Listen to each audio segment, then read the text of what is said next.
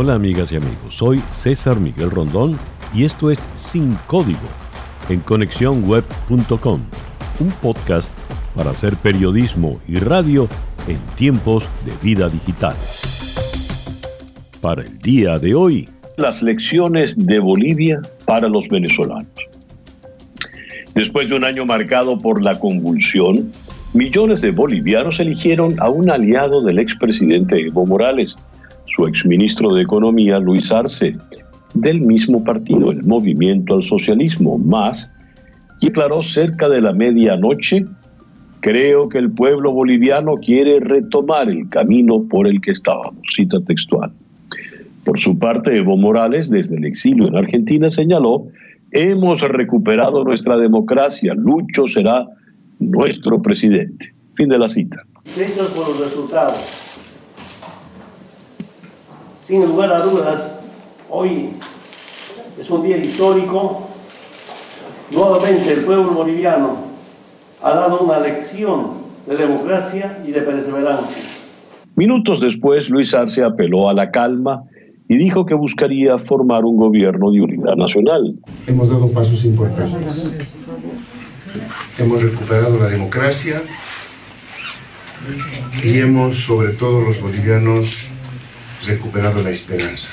Como lo venimos diciendo, vamos a gobernar para todos los bolivianos. Vamos a construir un gobierno de unidad nacional.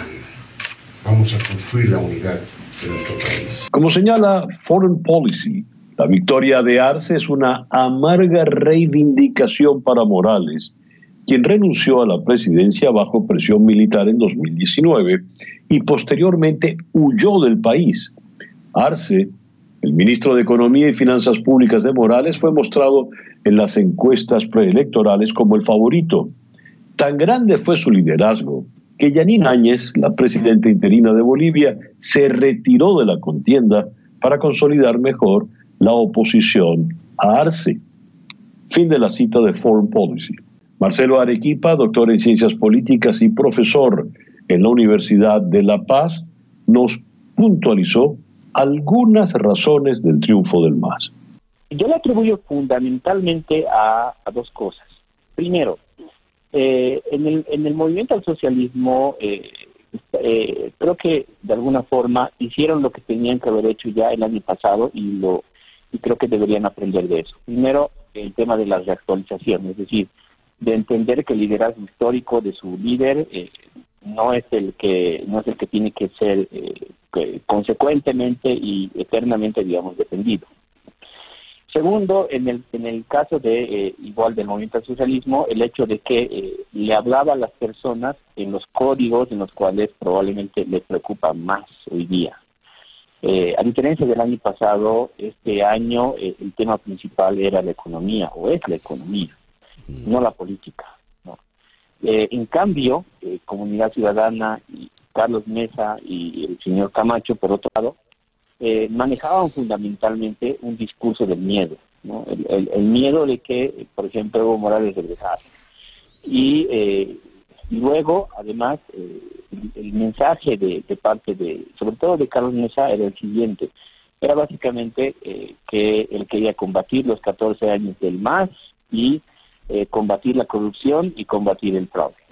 Ese era el mensaje. Y yo creo que eh, ese mensaje estaba bien para el año pasado. Mm. Hasta el año pasado funcionaba de alguna forma. Hoy día ya no funciona porque, eh, como decía, el código es otro, el código de la gente es otro. Y la gente ya no estaba tan preocupada por el tema político, sino más bien por la economía. estamos pasando ya una crisis económica importante.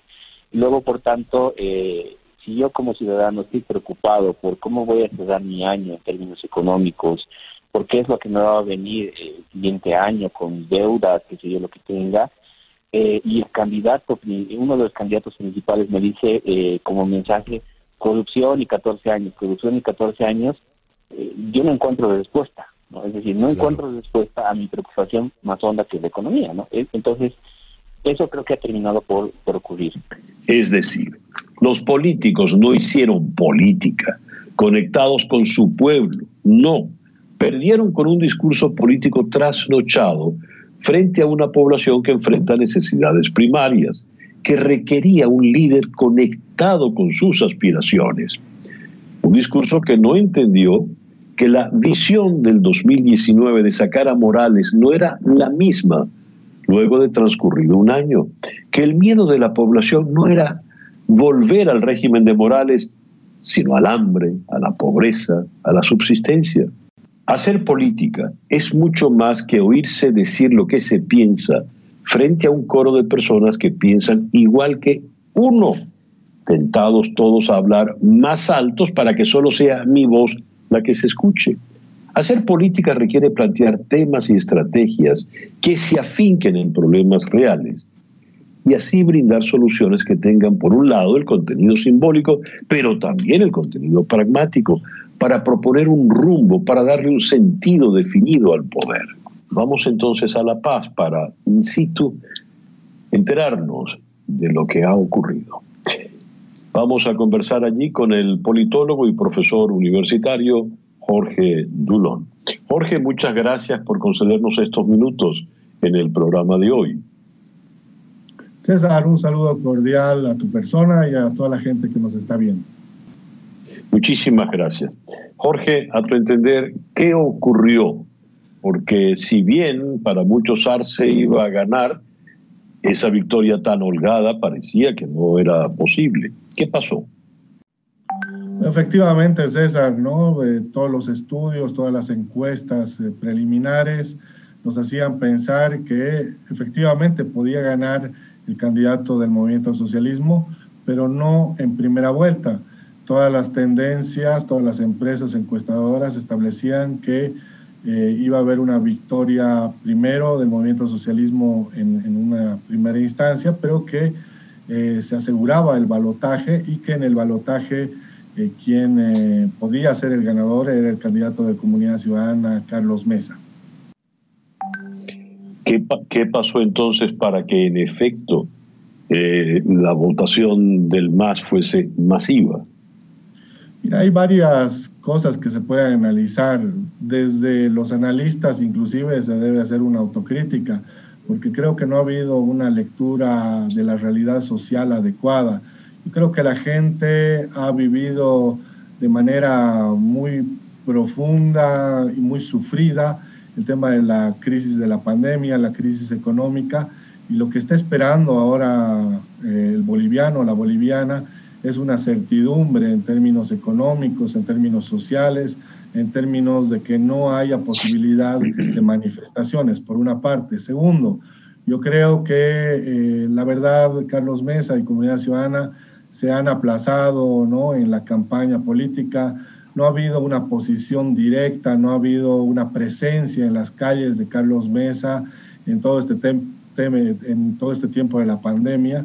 Y eso también eh, lo ha debido percibir la gente de manera negativa. Tercero, Creo que eh, la presencia de Luis Fernando Camacho ha dispersado la votación de la oposición al MAS. Hay que ver que en estos resultados eh, Luis Fernando Camacho tiene más del 15%, tiene una presencia fundamental en Santa Cruz y eso en definitiva ha dispersado también la votación que podía llegar a tener Carlos Mesa en esa región, lo cual le ha favorecido al candidato del MAS, Luis Arce. Fíjate, Jorge, algo interesante cuando mencionas el caso Mesa y Camacho. Cuando se dice eh, esto va a ir a un balotaje, a una segunda vuelta, y en la segunda vuelta seguramente va a ganar Carlos Mesa, es porque se presumía que Carlos Mesa entonces podría en ese momento aglutinar, sumar todos los votos anti Evo Morales, anti más. Si es así, ¿por qué hubo de esperarse hasta la circunstancia final. ¿Por qué no se unieron antes y evitar riesgos como este? ¿Qué pasó allí? Hay un lema que es utilizado por algunos analistas que decía o nos unimos o nos hundimos.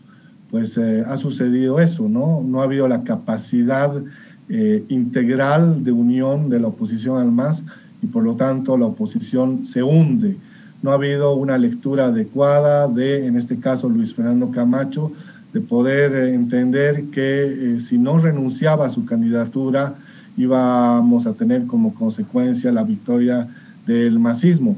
Eso ha sucedido y eh, en realidad eh, lo que también se analiza es que Luis Fernando Camacho ha privilegiado un liderazgo regional, ha privilegiado quizás la posibilidad de ser candidato a alcalde o a gobernador en desmedro de poder renunciar quizás a este capital político que tenía para poder hacer que Carlos Mesa pueda ser una opción en una segunda vuelta.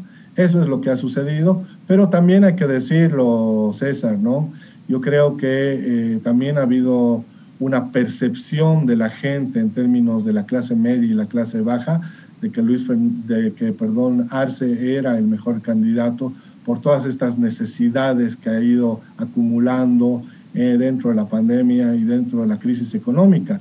Hay que decir algo, eh, a priori, o por lo menos en estos resultados preliminares, el candidato del MAS tiene entre 52 y 53%.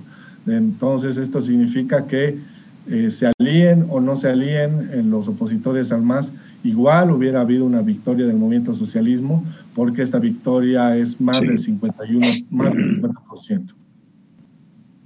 Evidentemente, Arce jala por su propia cuenta, no, no solo como un emblema de Evo Morales. Y eh, acabas de decir algo muy interesante, Jorge. Eh, él representaba esperanzas para clases bajas y clases medias. Se le atribuye el llamado milagro boliviano. ¿Quién es eh, Luis Arce? ¿Por qué puede representar esa imagen, digamos, optimista frente no solo a la oposición boliviana, sino al propio Evo Morales, que no era precisamente bien visto, ¿no? Luis Arce es un tecnócrata, es un economista boliviano bastante reconocido, es un profesional que ha sido rescatado por Evo Morales cuando Evo Morales en 2006, 2005-2006 ha asumido la presidencia eh, y por lo tanto no es un militante de base, no es un dirigente sindical, no es un dirigente cocalero. Luis Arce es una persona de clase media que refleja al típico boliviano de clase media que eh, ha podido poco a poco consolidar, construir con mucho esfuerzo ¿no? Eh, todo lo que es él. Y ese es justamente el reflejo que seguramente los bolivianos y las bolivianas también han eh, considerado importante para poder emitir su voto. Esto acompañado de una figura importante, interesante, como el ex canciller David Choquehuanca, seguramente también han acumulado esa percepción, no solamente de la clase media, sino también eh, lo indígena, lo rural, lo campesino, que es justamente, como lo decía, el reflejo que eh, tiene David Choquehuanca, ¿no? Ese, ese reflejo desde el occidente, este reflejo desde lo, lo indígena, este reflejo desde lo campesino, que eh, finalmente pues también es eh, un reflejo de lo que es el movimiento socialismo actualmente. Para concluir, Jorge, ¿qué viene ahora? Esa oposición que no se pudo unir antes de las elecciones se unirá después de estas, vista el fracaso. ¿Qué tipo de gobierno podrá llevar adelante Luis Arce? ¿Qué va a pasar con Evo Morales? Luis Arce la tiene difícil, ¿no? El movimiento socialismo y su nuevo gobierno la tiene complicada porque en realidad no, no está entrando al gobierno con las condiciones que había entrado Morales en 2005-2006. Eh, hay que recordarle a la gente que en 2005-2006 había un auge económico, ¿no? Los precios de las materias primas estaban muy, muy, muy por encima de lo que están ahora eh, Arce está entrando a una Bolivia con una crisis económica, una crisis sanitaria, una crisis en la educación, una crisis medioambiental. Por lo tanto, las condiciones no son las mismas. Afortunadamente para el movimiento socialismo, Arce sí va a entrar con una buena capacidad de composición de la Asamblea Legislativa Plurinacional, lo cual le va a permitir gobernar y tener gobernabilidad para poder desarrollar las políticas anticrisis que eh, se ha comprometido a desarrollar en su plan de gobierno. ¿Cuál es el rol de la oposición ahora? Pues repensarse, poder eh, hacer una autocrítica adecuada en el sentido de eh, redefinir su visión de país, redefinir la posibilidad de tener una lectura adecuada de la sociedad boliviana, cosa que creo que no lo ha logrado hasta ahora. La oposición lamentablemente ha mostrado actualmente que tiene una pérdida de visión en términos de visión de país. Uy, qué fuerte eso. ¿Y Evo Morales? Bueno, Evo Morales yo creo que tiene que, entre comillas, ubicarse también, debería dejar gobernar a Luis Arce, no debería tener posiciones radicales ¿no? y hormonales en el sentido, por ejemplo, de querer volver rápidamente al país o de querer definir gabinetes o de querer tener posiciones de definición en este nuevo gobierno. Creo que Evo Morales tiene que dejarlo gobernar a Luis Arce, pero sobre todo tiene que eh, también tener la, tiene que, tiene que eh, ser responsable y compadecer ante la justicia internacional y nacional, cosa que sería una gran señal para los bolivianos, pero también a nivel internacional. Jorge, muchas gracias por concedernos estos minutos en el programa de hoy. Gracias a ti, César. Un saludo cordial nuevamente. Jorge Dulón, politólogo desde la ciudad de La Paz. El sociólogo y profesor emérito del IESA, Ramón Piñango, se preguntaba en el Twitter, ¿qué debemos aprender los venezolanos del resultado electoral en Bolivia? Yo creo que mucho, quizás sea entre otras cosas, aprender a no seguir en un concurso de vanidades, asumiendo la política venezolana como un fin como una competencia en sí misma, sino como el medio para que podamos alcanzar el verdadero fin, que no es solo la salida de Nicolás Maduro y su entorno del poder o la restauración de la democracia, es también y sobre todo resolverle los problemas reales y cotidianos a la gente, estar de su lado, dejar de escucharse para por fin escuchar.